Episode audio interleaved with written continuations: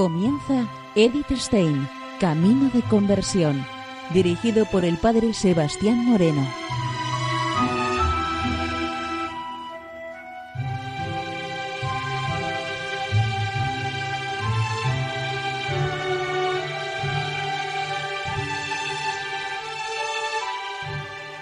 Muy buenos días, nos de Dios. Seguimos conociendo a Edith Stein, Camino de Conversión. En esta emisión de hoy vamos a continuar con el programa de la semana anterior, en donde seguimos conociendo el libro La ciencia de la cruz.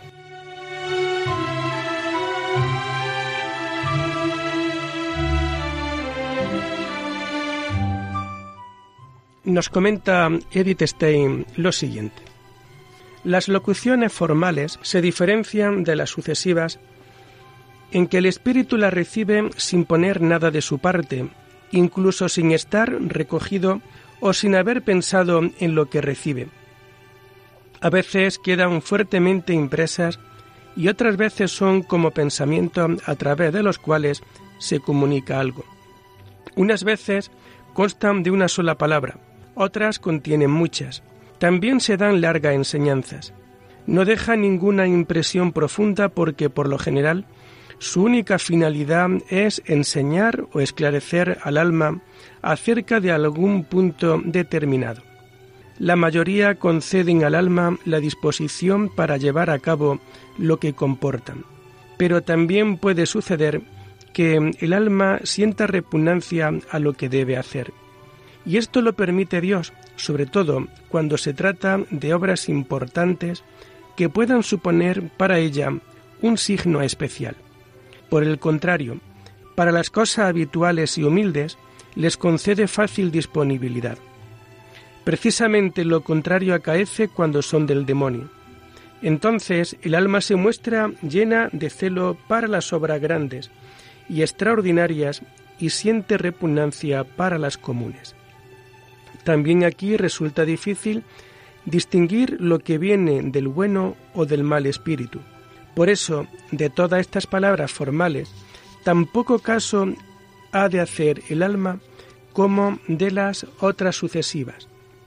Tampoco se debe seguir nunca de inmediato lo que las palabras exigen, sino que antes hay que comunicarlas con alguna persona espiritual experimentada y seguir su consejo.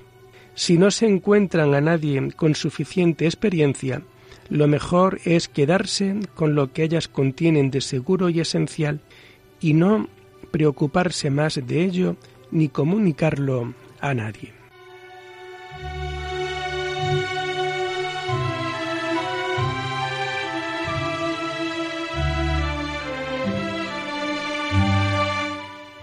Las locuciones sustanciales tienen en común con las formales el que con claridad y perceptiblemente se imprimen en el alma, pero difieren de ellas por su efecto fuerte y esencial.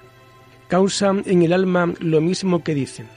Si le dice el Señor, ámame, entonces, si se trata de palabras sustanciales, poseerán y sentirán de inmediato este verdadero amor. Las palabras no temas, dichas a un alma angustiada, despertarán en el mismo momento un gran valor y paz. Tales locuciones son para el alma vida y virtud y bien incomparable, porque las hace más bien una palabra de estas que cuanto el alma ha hecho toda su vida. Ella ya no tiene nada que hacer, nada que desear, nada que temer.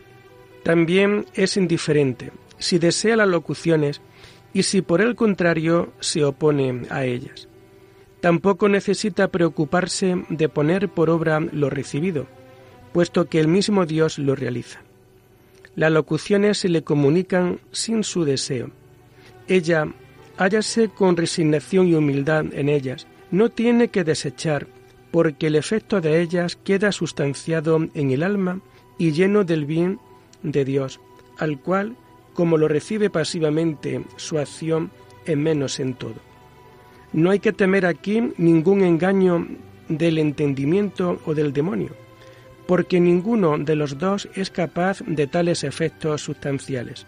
Solo en el caso de que un alma hubiera hecho un pacto libre con el demonio, podría imprimirle sus pensamientos y palabras. Pero serían efectos malos, imposible sería que pudiera producir efectos semejantes a los de Dios.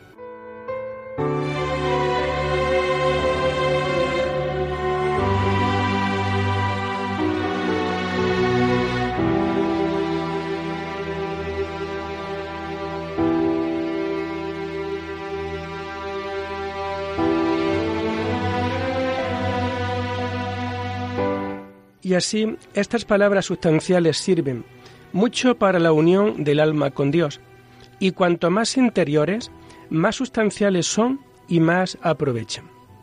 Como cuarto y último género de aprehensiones intelectuales, se cuentan los sentimientos espirituales. Tienen su sede en parte en la voluntad y en parte en la sustancia del alma.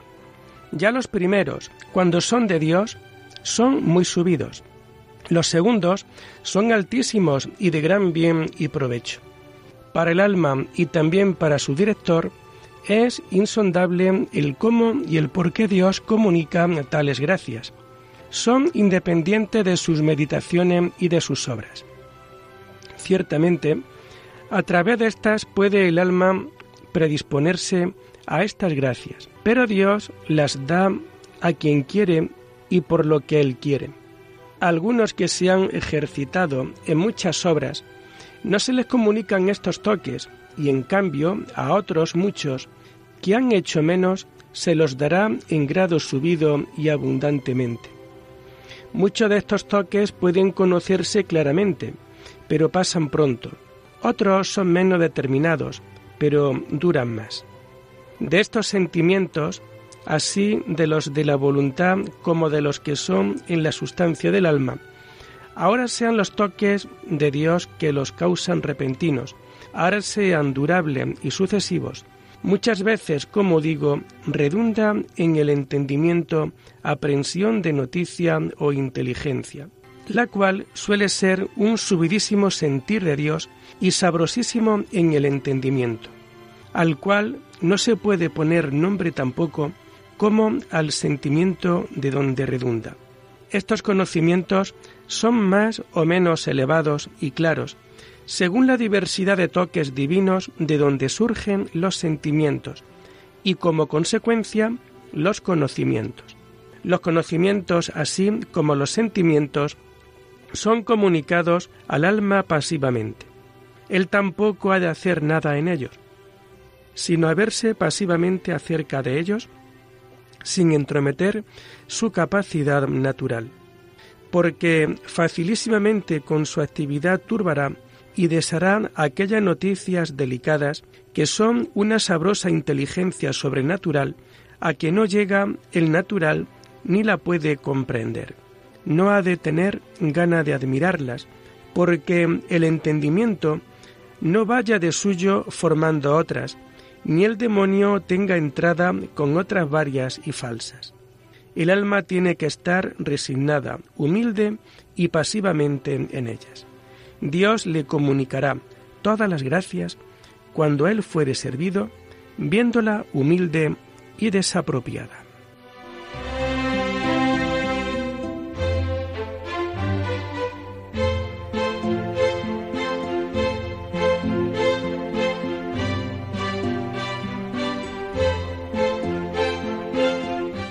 Desnudez de la memoria. El santo generalmente se ha ocupado de señalar en las explicaciones puestas las relaciones que existen entre el conocimiento y la fe en relación con la meta de la unión con Dios.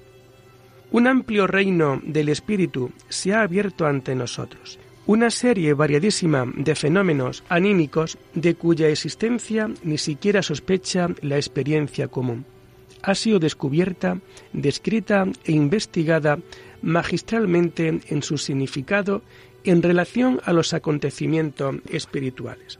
En nuestro contexto, no es posible ni siquiera señalar todos los problemas y aspectos de que aquí se derivan. Entresacaremos los más importantes para nuestro intento, pero antes tenemos que seguir aún el pensamiento del santo, Ya en las páginas precedentes ha afirmado vigorosamente que el camino de la fe va a través de la noche y que es un camino de cruz. Por otro lado, se ha hablado tanto de luz y de felicidad que a veces pudiera parecer que ha sido abandonado el tema de la noche y de la cruz. Pero en cuanto no se trata de una anticipación de la meta, la cual hay que conocer para comprender el camino, toda esta riqueza de iluminaciones y de gracias ha sido desarrollada sólo para mostrar que hay que renunciar a ello. Sólo quien ha poseído esta riqueza puede medir convenientemente lo, doloroso que tal desasimiento voluntario resulta. Cómo se vuelve oscuro cuando en medio de la luminosa luz se cierran los ojos. Cómo es una verdadera crucifixión someter la vida del espíritu y privarle de todo lo que le satisface. Ya se ha advertido cómo en esta purificación no sólo se ve afectado el entendimiento, sino también la demás potencia del alma, memoria y voluntad. El último libro de la subida está consagrado a prepararlas para la unión con Dios, porque a Dios el alma antes le ha de ir conociendo por lo que no es que por lo que es. Para ir a Él ha de ir negando y no admitiendo hasta lo último que pudiere negar de sus aprehensiones, así naturales como sobrenaturales.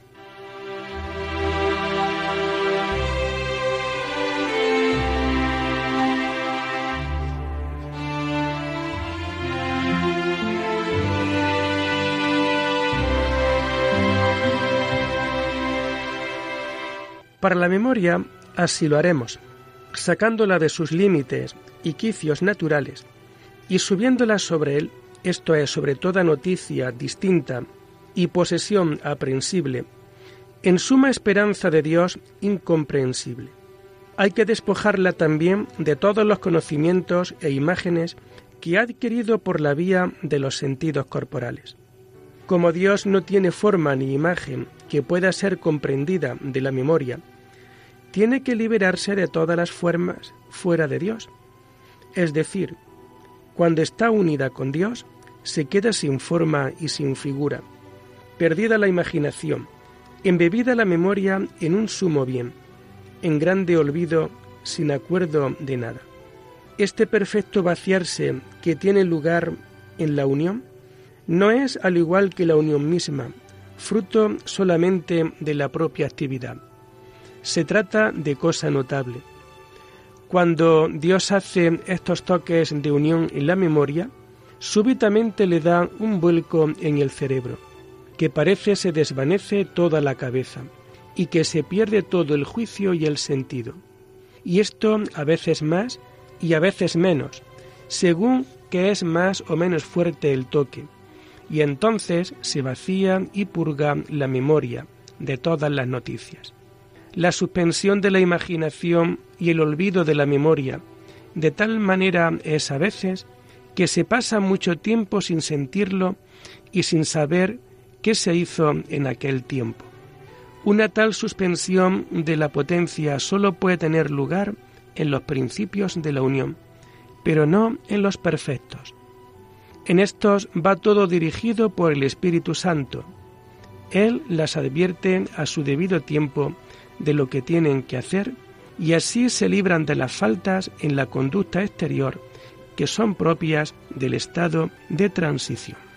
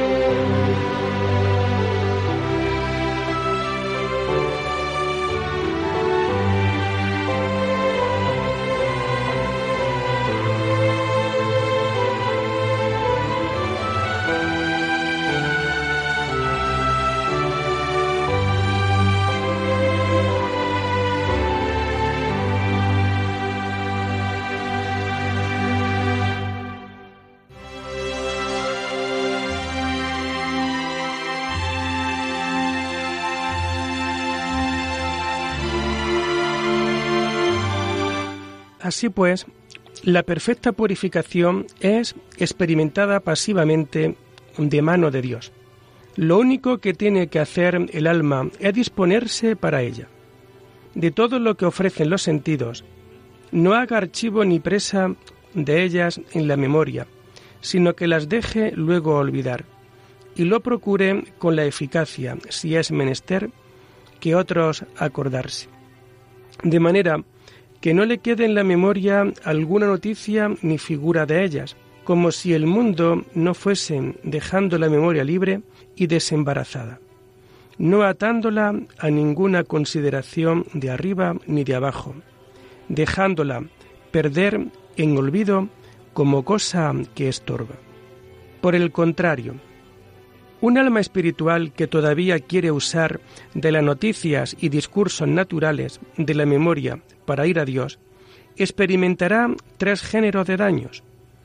Por parte de las cosas del mundo tendrá que sufrir hartas mezquindades, así como falsedad de imperfecciones, apetitos, juicios, perdimiento de tiempo, etc.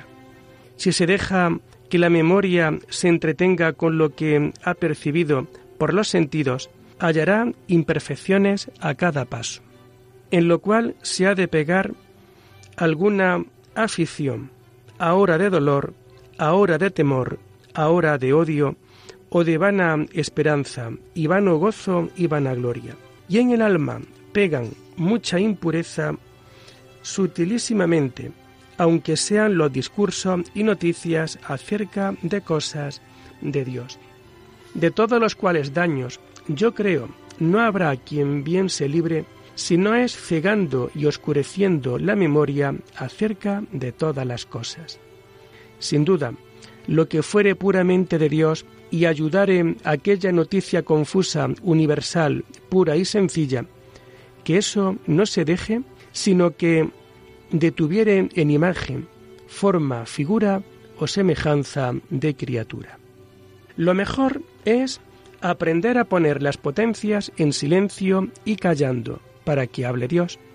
Entonces se la llenará de paz, declinando sobre ella como un río de paz, en que la quitará todos los recelos y sospechas, turbación y tinieblas que la hacían temer que estaba o que iba perdida. Otros inconvenientes vienen por parte del demonio.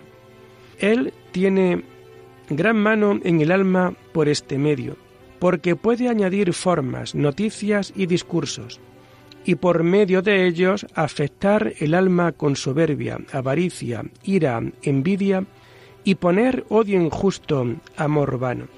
Y finalmente, todos los más engaños que hace el demonio y males al alma entran por las noticias y discursos de la memoria, la cual, si se oscurece en todas ellas y se aniquila en olvido, cierra totalmente la puerta a este daño del demonio y se libra de todas estas cosas, que es gran bien.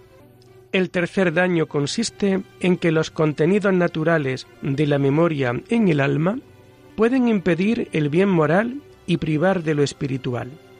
El bien moral consiste en la rienda de las pasiones y freno de los apetitos desordenados de manera que con ello se hace posible la paz, el sosiego, tranquilidad del alma y las virtudes morales que son su cortejo. Toda confusión y toda turbación de la paz le vienen al alma de los contenidos de la memoria, pero el alma que vive desosegada, que no tiene ningún apoyo en el bien moral, tampoco es capaz en cuanto tal de lo espiritual, el cual no se imprime sino en el alma moderada y que está en paz. Si el alma hace caso de los contenidos de la memoria y se inclina a ellos, y así no es posible que esté libre para lo incomprensible que es Dios, si quiere llegar a unirse con Dios, debe de trocar lo conmutable y comprensible por lo inconmutable e incomprensible. Entonces, en lugar de estos daños e inconvenientes, gana el alma los provechos opuestos, tranquilidad, paz de espíritu, pureza de conciencia y de alma, y con ello la mejor preparación para recibir la sabiduría humana y divina y las virtudes. Queda libre de muchas sugestiones, tentaciones y desasosiegos del enemigo malo, que hace presa en tales pensamientos. Se dispone para las inspiraciones y consuelos del Espíritu Santo.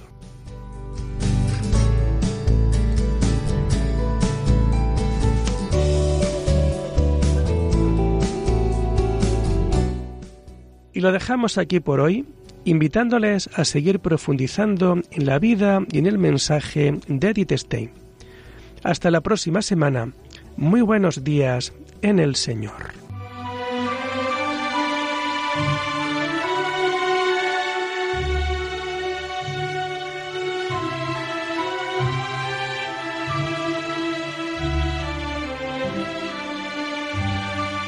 Han escuchado Edith Stein, Camino de Conversión, con el Padre Sebastián Moreno.